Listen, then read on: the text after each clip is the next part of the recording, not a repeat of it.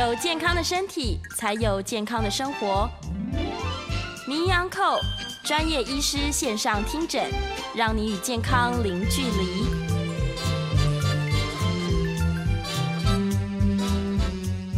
好，这里是九八新闻台，欢迎收听每周一到周五早上十一点播出的名医昂寇节目。我是肝胆肠胃科萧敦仁医师。那今天节目呢，在 YouTube 同步有直播。欢迎听众在 YouTube 呃 News 九八的 YouTube 频道留言哦，询问相关的问题。那在半点过后呢，也会接听大家的 call in，有关相关的问题，欢迎打电话进来。预告 call in 的专线是零二八三六九三三九八。好，那今天是七月到四号的哈。那我们今天要讨论的主题是哦，呃，慢性腹泻哦，真的只是大肠急躁症吗？哈，那我想。拉肚子哦，在我们肠胃科门诊是常见的一个问题啦。那为什么会选在七月份哈？那在这个时间点来提哦，是因为今天事实上在距离我们大概进入到小暑哈，大概前三天，我们现在快要进到我们夏季的最后一个月份了。那最后一个月份呢，跟除了我们在我们在五六月的时候，事实上有非常多的民众哦，因为现在刚好新冠肺炎很严重。各位听众朋友，假设都有一直在关心，呃，我们的频道的话，我在五月份特别提到说，进入夏季，好，好像感觉哦，应该是一些感染性的疾病。但是各位不，呃，不健忘的话，我们邓丽君啊小姐呢，是在五月份因为气喘过世的，当时就提醒说，可能会有很多肺部的问题的人要特别的小心。那肺部除了气喘之外，哈，像这是新冠肺炎，我们在五月、六月有非常非常多的国人，哈，特别是长者，哈，在这两个月份因为肺部的问题而过世。那现在逐渐进入到我们夏季的最后一个月，那夏季最后一个月我们要注意什么呢？除了肺部之外，哦，因为肺是呃木火土金水里面，哈，肺部是属金，那金的肺部另外一个对应过来，哈，是其实是是大肠，大肠。所以大肠的疾病在这个月呢，事实上也特别的多。那门诊因为最近有几个案例，那所以特别利用空中这个机会呢，来跟我们所有的呃听众朋友来分享哈，说有关拉肚子的问题哈，慢性的腹泻哦，真的只是大肠急躁症嘛哈。好，我们看下一张哈。好，那我们先来看一下说急性跟慢性腹泻哦，因为今天我们题目就讲说是慢性腹泻嘛哦。那什么是慢性啊？什么是急性？那当然，我们先把拉肚子哦，我们先做一个定义。那大家都有经验哦，人生难免会会落晒哈，会拉肚子。那这个一般的经验就是说，大便的硬度减少，甚至于变成水泻哈，变成水泻。那这个就是都是水，这个当然就是拉肚子了。那一般还会伴随着哈，排便的频率上升，然后还刚刚拉完肚子没有多久，又要去跑厕所。而且非常的急哈，那我想这个都是大家有的经验。那第三个，它拉肚子的特色是总排出量会比正常的平均量来得高。我们一般正常一天大概两百克哈，啊，当然没有人会去算哈。可是拉肚子的时候就是次数非常的频繁，然后都是水，那总量总总是会增会增加的哈。这个就是拉肚子。好，那有关急性跟慢性呢？我们怎么去定义急性跟慢性拉肚子哈？当然，这个急性慢性，呃，每一个教科书写的都是它的定义不太相同。有的人写三周，有的人写六周。哦，就算说你写六周，那只要五个礼拜又四天呢，算急性慢性。所以事实上，急性慢性这个呢，呃，就是我们或许把它取个中间值哦，只要超过四个礼拜好了，超过一个月就在拉肚子，那么就叫慢性。那只要急性的话，可能两三天、一两天。我们我想每一个人都有这样的经验，哦，好，所以有关它的到底拉多久以上叫做慢性，那讲没有绝对，没有一定，但是一般来讲，超过三四周就不行。那有些教科书是写直接讲六周，哦，那这给给我们的听众朋友大概约了一个概念，哦，我们看下一张，好，好，那我们来看一下急性腹泻常见的原因，好，急性腹泻，我想这个就是大家常有的经验，啊，我想任何人人生在世。难免哈，特别是有时候你出去出外旅行，你要说水土不服哦，你跟那边的病毒细菌就是不对。当地的人可能对这些细菌病毒，他就已经身体很适应了。可是呢，你自己一碰到这样的这样的细菌病毒就不合适，就会拉肚子啊，这是水土不服。好，好，那我们来看一下急性腹泻哈。一般来讲，急性肠胃炎啊，就吃坏东西了，吃坏东西了。这个有时候我们的哦，我们的那个呃，难免啊，吃东西，像现在夏天这么热，可能你去买个便当，你只要没有立刻吃，那这么高的高温三十几度，食物摆个两三个小时，好，那这个细菌立刻哈在里面增生，那你一吃呢，就可能会腹泻。所以这种吃坏东西的拉肚子，可能把该餐脏东西拉掉，可能就结束了。就结束了，好，但是也有一种叫做病毒性肠胃炎，哈，那当然也有细菌性肠胃炎。那病毒性肠胃炎的话，我们常见哈，有时候我们有一点感冒症状，可是又拉肚子，那去到诊所看病，那医师会跟你讲说啊，你这是肠道型感冒，那其实就是一种病毒感染，啊，它的表现呢，以肠胃炎为主，可能会上吐下泻，好，这个叫肠道型感冒。可是比较厉害的病毒性的肠炎哈，像轮状病毒哦，或者是诺罗病毒啊，我想大家都有经验，会拉肚子拉到脚不敢哈。那轮状病毒一般是三到五岁的小朋友，可是诺罗病毒呢，哦，大人小孩都会哦，都大人小孩都会。那这个小孩子假设一直拉肚子的话，就要小心啊，就要小心，它会有脱水的问题哦。有时候不得已就是要在医院要打点滴，补充水分，补充电解质。哦，这样才不会小小的身体脱水而出状况。好，但是细菌性的肠胃炎就比较麻烦哦，它可能会引起厉害的发烧，甚至于造成血便。好，那这边我也特别提哈，我们在回想一下，是民国呃七十八年的六月份哈，那个时候我大学要毕业，那我们班呢办一个呃医学系的班上办那个就是谢师宴啊，在哪个饭店也就。就不用多说了哈，但是呢，我们那那一场啊，总共大概有八九十个师生到饭店吃饭，结果当天晚上呢，就是一堆人集体拉肚子发烧，有二十几个就送医院。那因为是集中在某一个很短的时间，就是同一餐发生，所以很清楚知道。那我们后来发挥这个流行病学的精神，我们就去调查到底那天吃了什么。后来发觉是有一道海鲜料理啊，有吃那一道。吃越多的人，大概就越有越有状况，越会发生这个呃急性的细菌性肠胃炎。然后来当然就是跟饭店还是和解了。但是呃，我要在这边提醒大家说，任何的食物在这种夏天本来就非常容易，而且那一天还发造成一大堆的同学跟老师发烧拉肚子。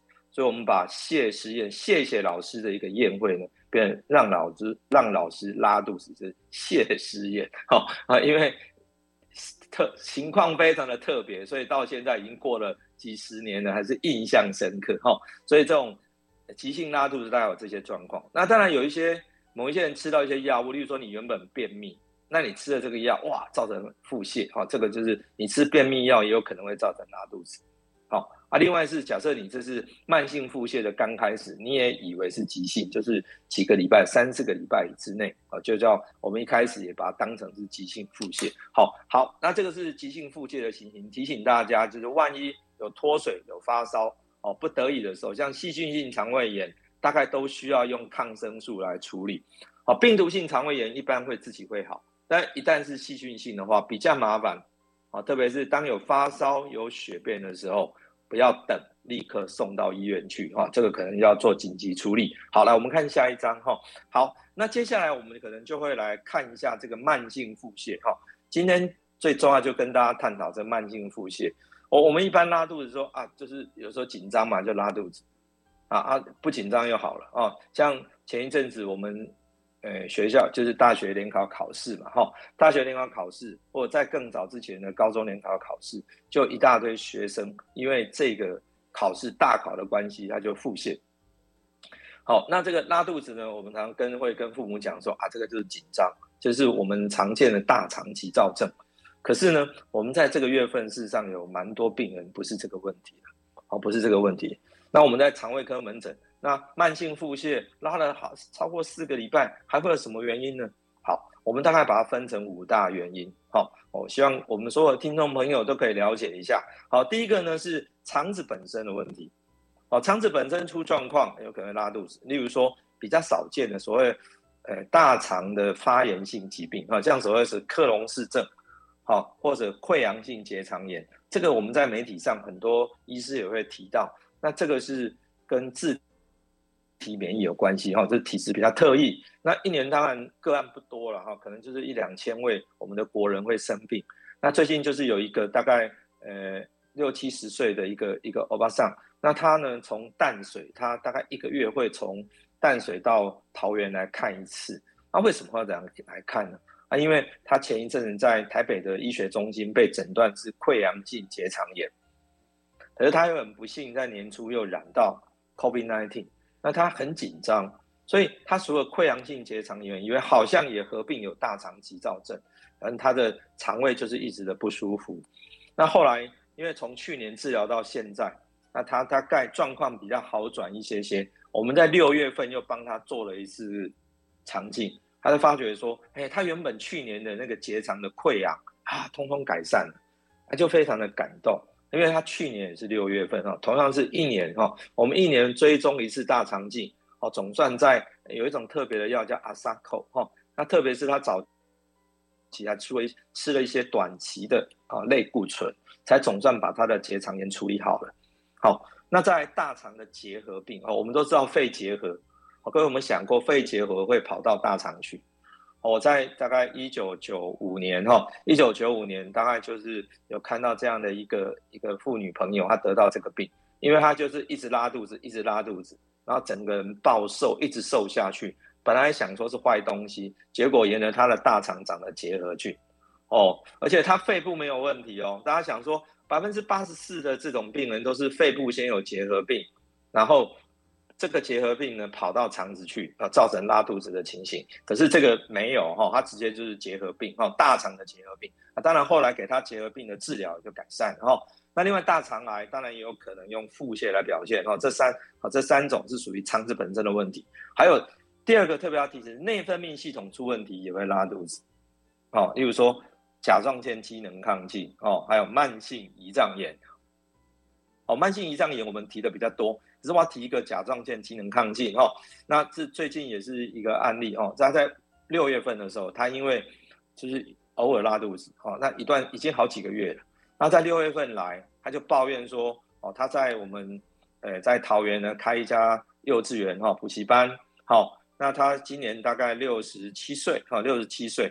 那体重忽然间无缘无故的下降了大概六七公斤，那一直拉肚子。那一开始以为大肠的什么问题，就做大肠镜，哈，做胃镜都没事。就最后呢，我们还是抽帮他抽的血糖跟甲状腺，结果这个病人啊，原来他的拉肚子是因为甲状腺机能亢进所造成的。哦，所以原来内分泌系统出问题也会造成肠胃的问题哦，哦，所以。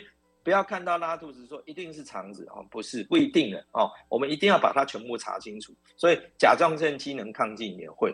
那当然，这这位这位先生呢，后来就甲状腺，我们现在开始帮他治疗，哎，他的体重下降就平稳下来了。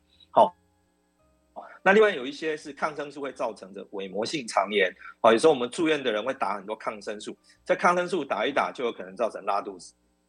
哦，那这个呃必须要在另外用另外一种抗生素来处理啊，所以这个比较复杂一点。那当然，你只要吃一些缓泻剂，也有可能造成腹泻哈。还有对于食物不合适，乳糖不耐症，我讲都有，大家都有经验。像我以我个人来说，我只要一喝牛奶，保证拉肚子。好，那你只要不明就里的一直吃，好，那一直喝牛奶，那当然就拉肚子变得慢性。有些人对麦麸过敏，哦，麦麸过敏。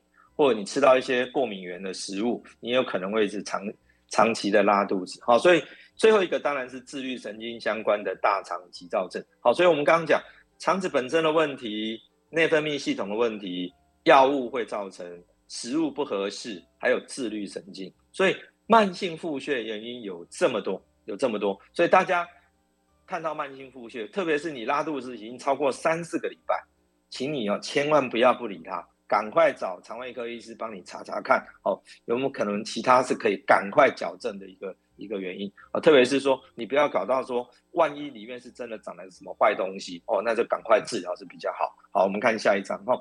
好，那我们今天实际上我还是想跟大家讲一下这功能性肠胃疾病哈，因为刚刚讲的那种甲状腺造成的很可怕，大肠癌很可怕，或者是溃疡性结肠炎很很可怕，可是终究是少数。那最多最多还是这个功能性肠胃疾病哈。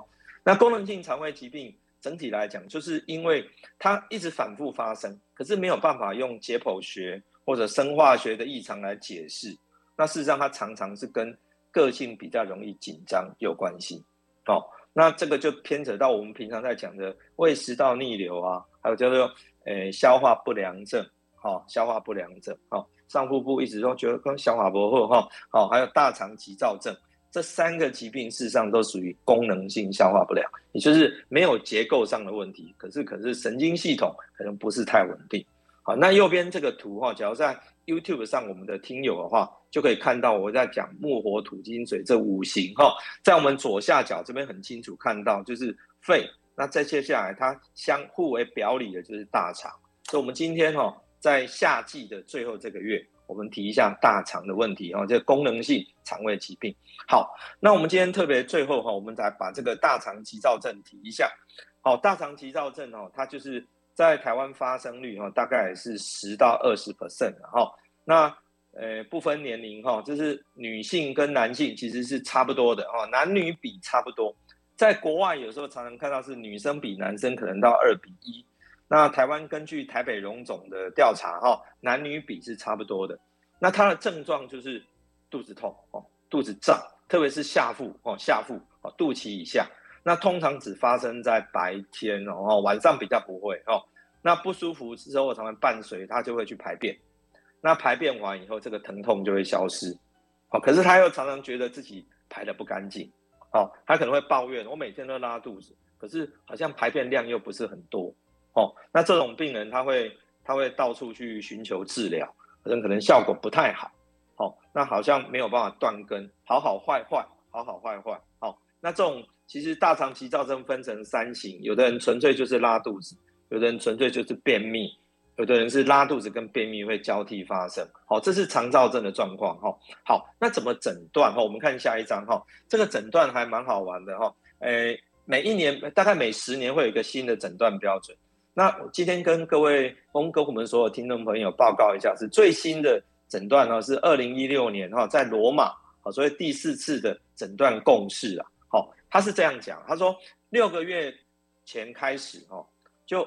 偶尔会有肚子痛的情形，可是最近三个月哈，每个礼拜至少肚子痛一天，一个礼拜最少痛一天，而且同时符合以下三者哈，至少两两项，哪三者呢？你肚子痛之后就去排便，这是第一项。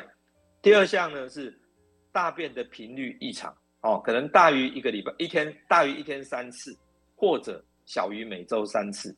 那再来大便的特征异常哦，可能是太软哦，太水。或者太硬，啊，太硬，好，所以等于是说，它有可能是往拉肚子方向走，有可能往便秘方向走。那反正符合这三项任何两项，那么我们就可以诊断。但是实际上我们在临床上，哈，大概都会排除一些器质性的问题或者续发性的问题。什么意思哦？就是会会不会里面长肿瘤？会不会里面溃疡很厉害？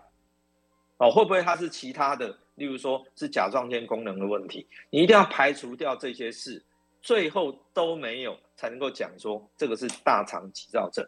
所以有些我们在同事之间彼此聊天，我们会讲说啊，肠躁症就是最后一个垃圾桶。也就是当你没有办法归类为其他的问题的时候，才会归到这边来。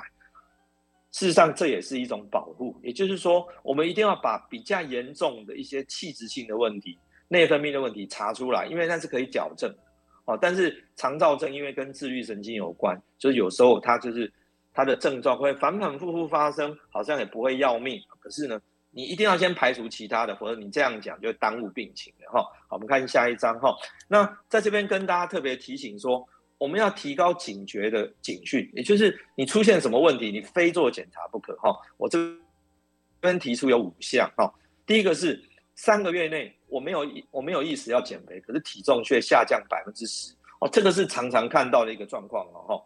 好啊，第二个是粪便出现潜血，你只要有血丝哦，特别是我们现在哈，在四十岁以上哈到七十九岁之间哈，我们大概是每每两年可以做一次哦，对不起，五十岁到七十九岁之间哈，每两年哈就可以做一次粪便潜血。假设你粪便里面有血丝，你一定要做肠镜了哈啊，半夜会痛醒啊，这个也不对啊。大肠急躁症的特色就是睡着就没事啊，睡着就没事。那再来是你家族史，只要本身有大肠癌、有多发性的息肉哦，有一些哦大肠的发炎性疾病，或者有乳糜泻哈，一直会一直拉肚子。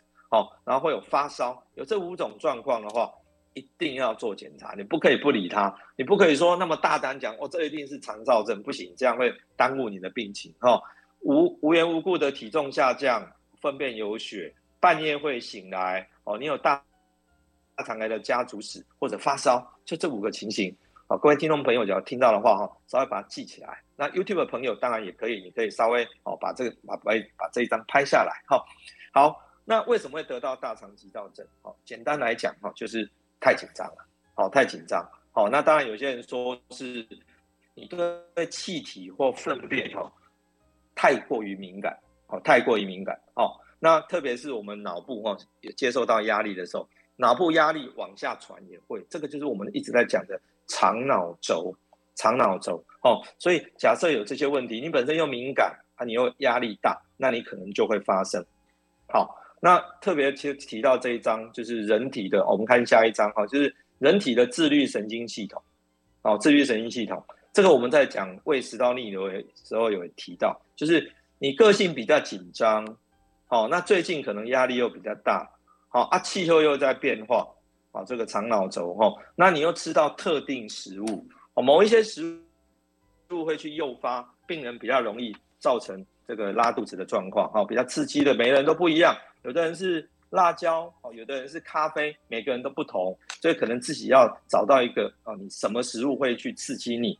那另外一个叫 format，就是低发酵的食物。那这一点呢，是我们今天会花一点时间哦，更加跟大家来说明的。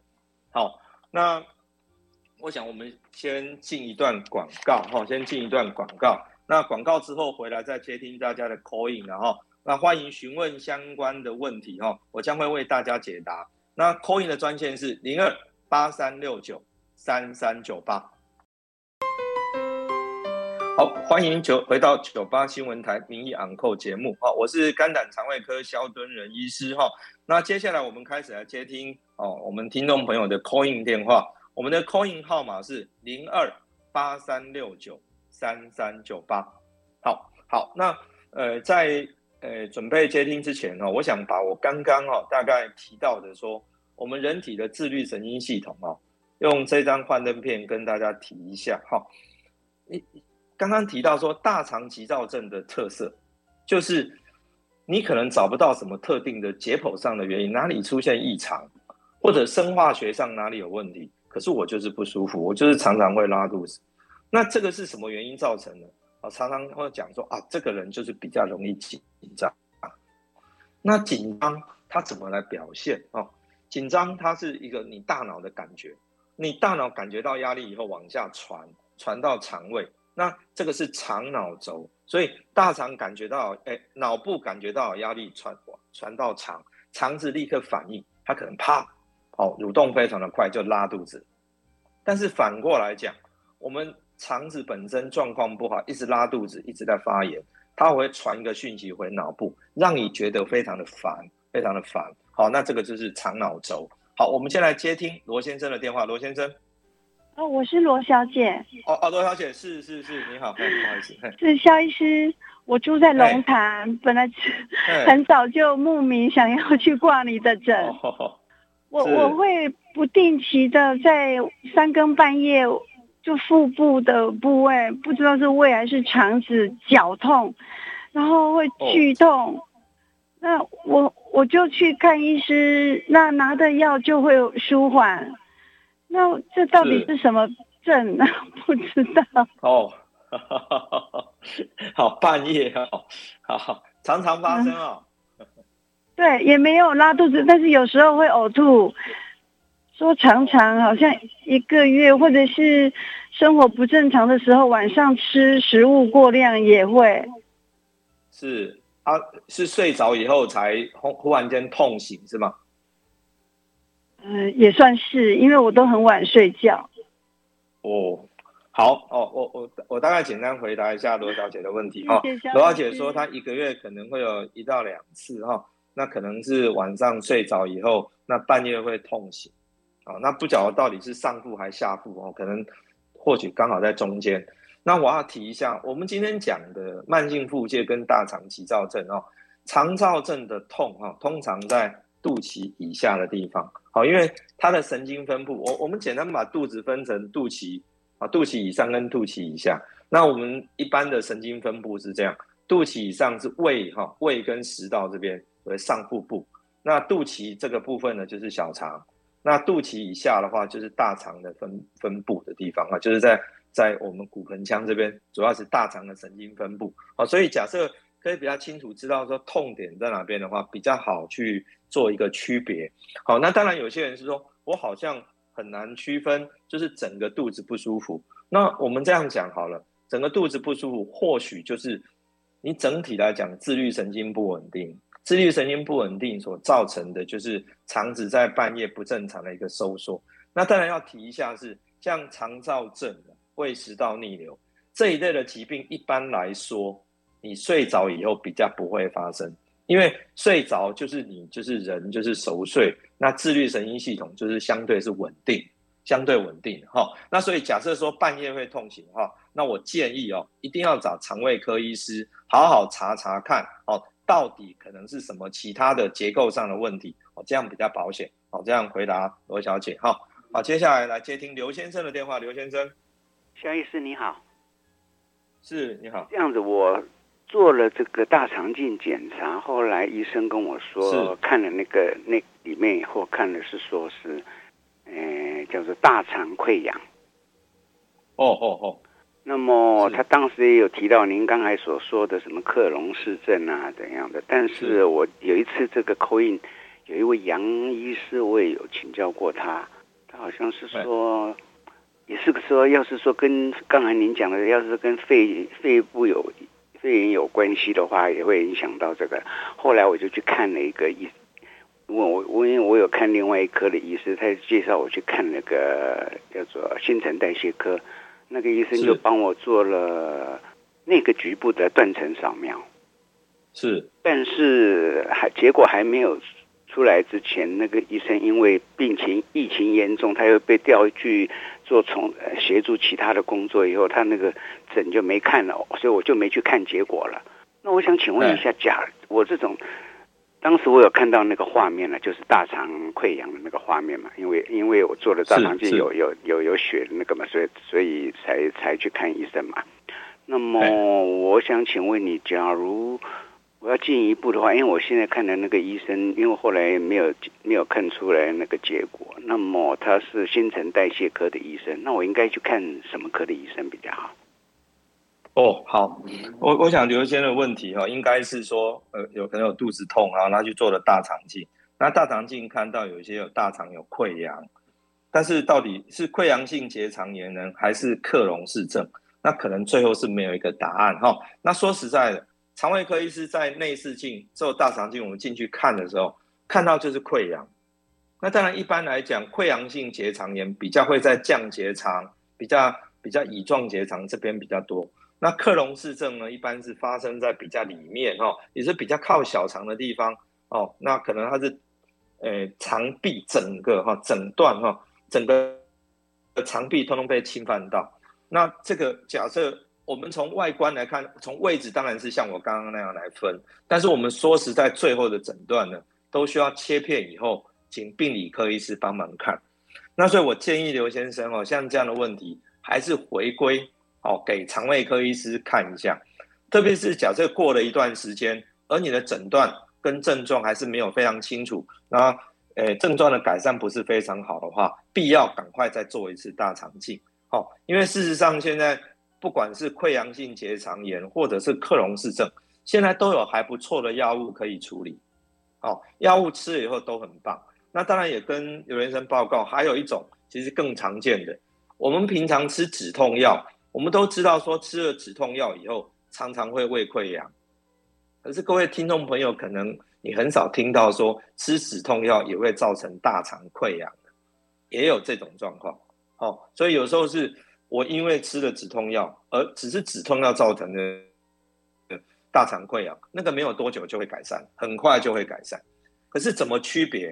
事实上，在做溃疡的切片的时候，我们不会切在溃疡，我们切在旁边。那病理科医师会给你一个答案说，啊，这个还好，这个只是一个急性的溃疡，它不是慢性的。那可能就会有个答案，我们在治疗上也会比较放心。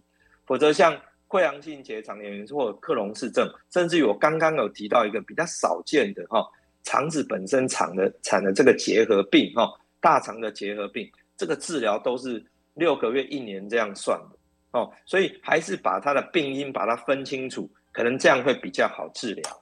好哦，所以刘先生，我这样回答你哈，说一定，我想再找一个肠胃科医师，好好看一下，把病因确定下来哈。其实我们在看病啊，找医生就是去确定病因，哦，只是症状治疗的话，那我想药师都可以给你药，可是找医师就是要诊断我是什么病，有了这个病名之后，我们对他的预后治疗大概都会比较清楚。我想这样回答刘先生。好，那。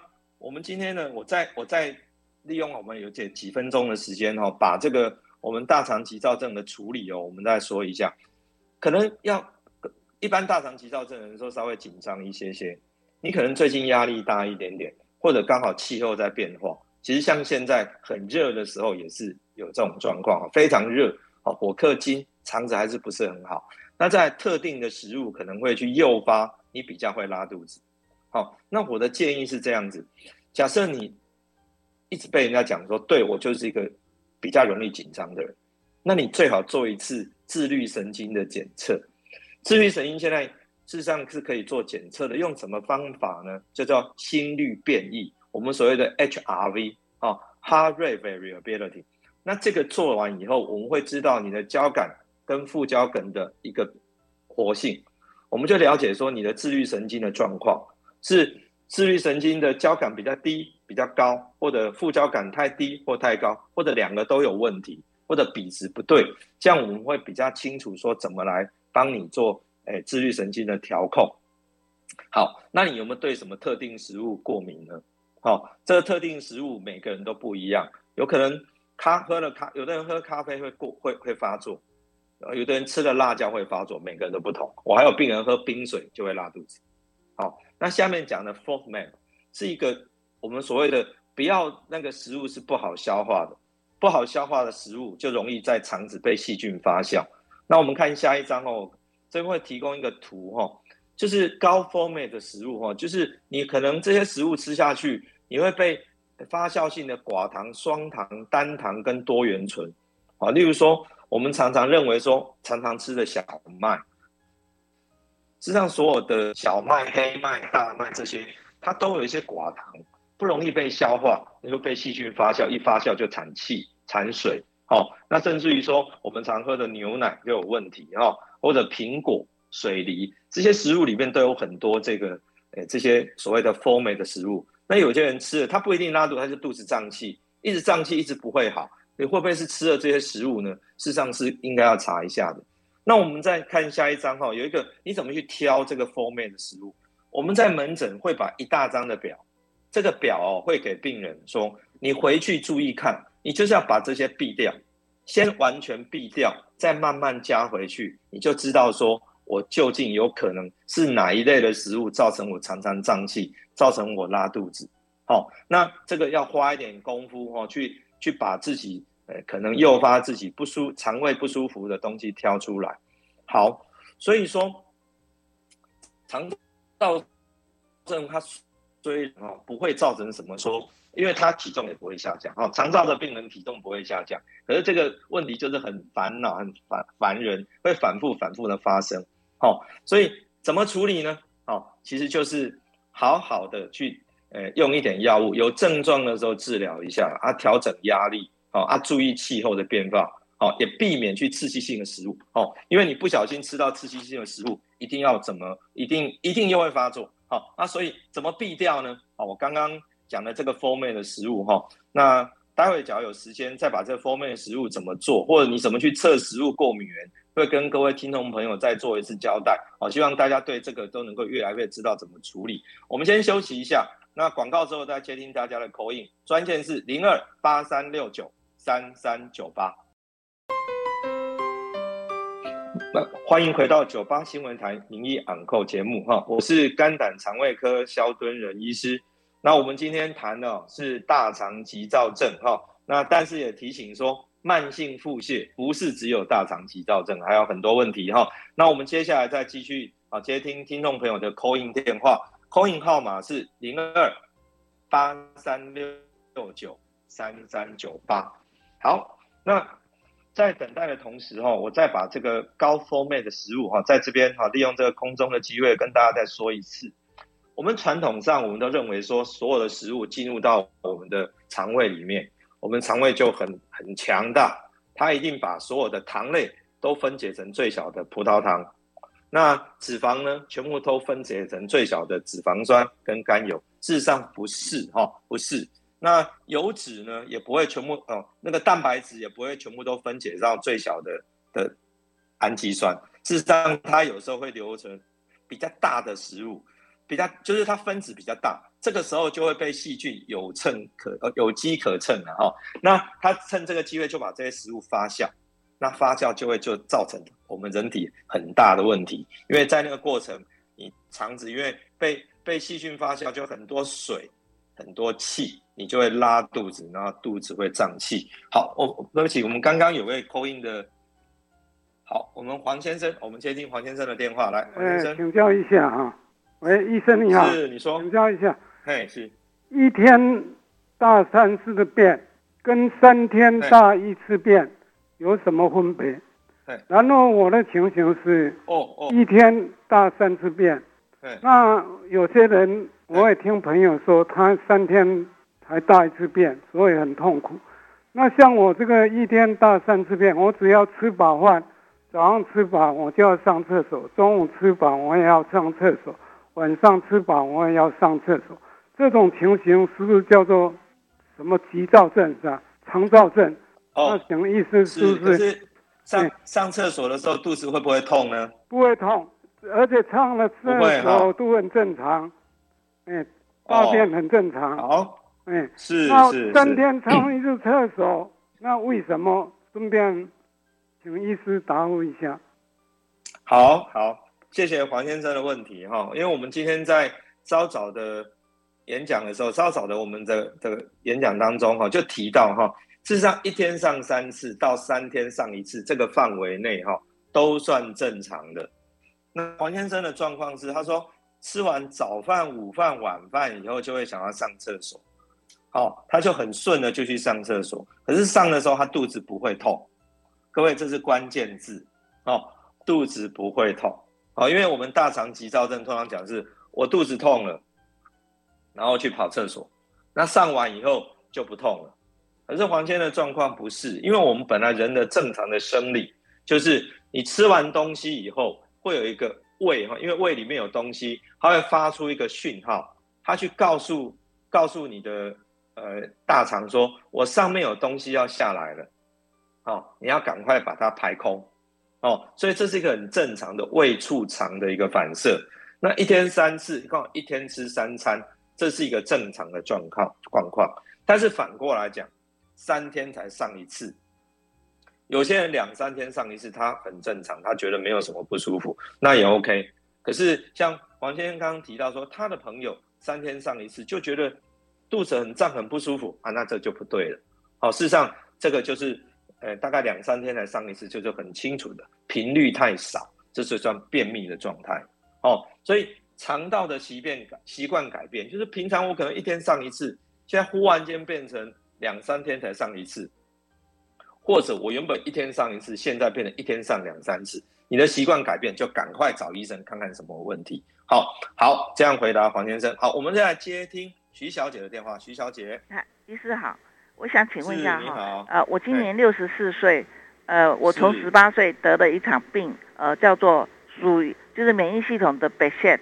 我从小，哦哦，我从小就肠胃不好，我从小就很会拉肚子。那我现在我我我的感觉是，呃，隔一阵子拉就是拉个拉个四五天啊，又隔一阵子三四天没有，嗯嗯，哎呦，我再讲，我我差不多五年前我有做过肠大肠镜，没事。那我的胃镜的话，我这一辈子我照胃镜应该照照了有八次有。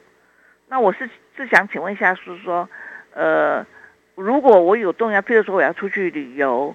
呃，我我就会我就就只有吃止泻药，因为我已经不知道怎么办好。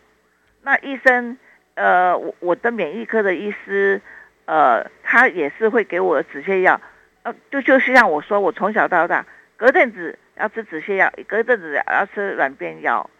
我我现在我都不再吃那些药，我都成就是尽量，我有认认真运动。是，请问一下哈。好。这样子可以吗？就是呃，要出门的时候吃止泻药，就是不常吃啊。假如我要出去旅游两天，我我就怕会拉在裤子上。哦，是，因为常常会来不及。对，这这个其实是可以的。好，其实我这样回答徐小姐的问题啊。徐小姐说，她从小哈就她被诊断贝氏症哈，贝氏这个是一种自体免疫的疾病啊哈。那同时，她现在可能。有时候拉肚子，有时候便秘，它会交替发生。那假假设呢，他要出去旅行的话，就是很怕会拉肚子。好啊，这个其实就是很清楚了。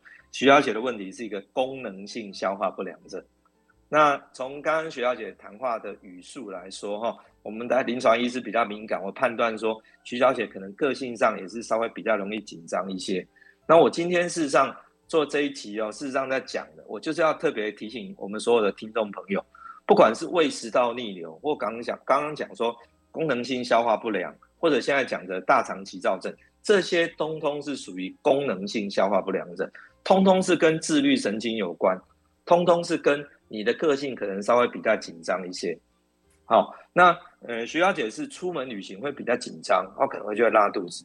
那更多是考高中、考大学联考的时候，她那一刻她一紧张哦，她可能就。我因为拉肚子，我跑出去就那颗零分。那我们在节目，我在呃参与很多节目的录制，也看到很多艺人，他们都会反映说：对啊，我每次有大的表演的时候，我都会拉肚子。事实上，这个就是人体哦。我刚刚一直在讲肠脑轴，当我们人体感受到压力的时候，那么脑部会发出一个信号给肠子，因为肠子哦是我们人体除了大脑以外，有最多神经细胞的地方。大肠里面的神经细胞有超过一亿颗，所以肠子又称之为第二大脑。所以当你感受到压力，脑子发出讯号给肠子，肠子立刻就做出反应。所以有时候那个反应是立刻的。你感觉到压力，哇，马上肚子痛，马上要跑厕所。好，所以怎么去预防这些事情？就是假设你发生过一次，你知道说在有压力的状况你会有这些情形，请你先做准备。我就像。今年在五月的时候，就有一个妈妈带着带十八带着她十八岁的儿子到门诊来。我说有什么特别的事吗？她说最近还可以，可是我儿子七月要参加大学联考哦，要学测，那我要考试，因为他去年有一科考的时候肚子痛的要命，结果很快就提早交卷，就那科就成绩考得很差。他说可不可以预防这个情形？我说可以的，但是不要等到要。要考试那两天才吃，因为药物是要调整。你可能先初期，你要先试试说这个药对我究竟合适不合适。合适的话，那我们就用那个药来帮忙你度过那个危机。哦，不合适要赶快再换了。哦，所以今天这个大肠急躁症，它不会要命，可是呢，却让你的生活很困扰。这个就是一种功能性的问题。哦，它绝对跟肠脑轴有关系。绝对跟你比较紧张的个性有关系，决定跟你最近感受到的压力有关系，甚至于跟气候有关系。像我最近提说，现在夏天哦，火克金，这个时候事实上就是肠子大肠很容易受伤的时候。那最后提到说食物的问题，我今天特特别跟大家讲，大大家一定要去找出什么食物会对你造成影响。好，那我刚刚讲，有的人是咖啡，哦，有的人是牛奶。哦，有的人是 format 的食物，就是那些食物吃了就是会让我很胀气。哦，那真的必要的话，就做一个食物过敏源的检测。有时候你也可以从当中去找出说我到底对什么过敏。当然一测要测两百多种，可是测一测的话，绝对会对你，对你去预防这些食物会有很大的帮助。好，所以了解自己，自己个性是怎么样，好，然后去避掉这些东西，不要太紧张，不要太忙，必要的时候用一点药物，发作的时候，呃，用一点症状治疗的药物，我想这样就可以跟大肠急躁症和平相处了。但是假设你从来没有做过大肠镜，我真的强烈建议你一定去做一次大肠镜，去排除其他的问题，哦，去排除其他问题。那特别是假设你有体重下降，你有发烧，有一点点血便。非做不可，不要不理它，这都是大肠送出来一个重要的一个健康的讯号。好，那我想我们今天谈的这个大肠急躁症哈，那今天节目就进行到这边。那我是肝胆肠胃科医师萧敦仁，也非常谢谢大家今天的收听，我们下个月再见。我们下次呢不是八月一号，是八月十五号。我们下次空中再见，拜拜。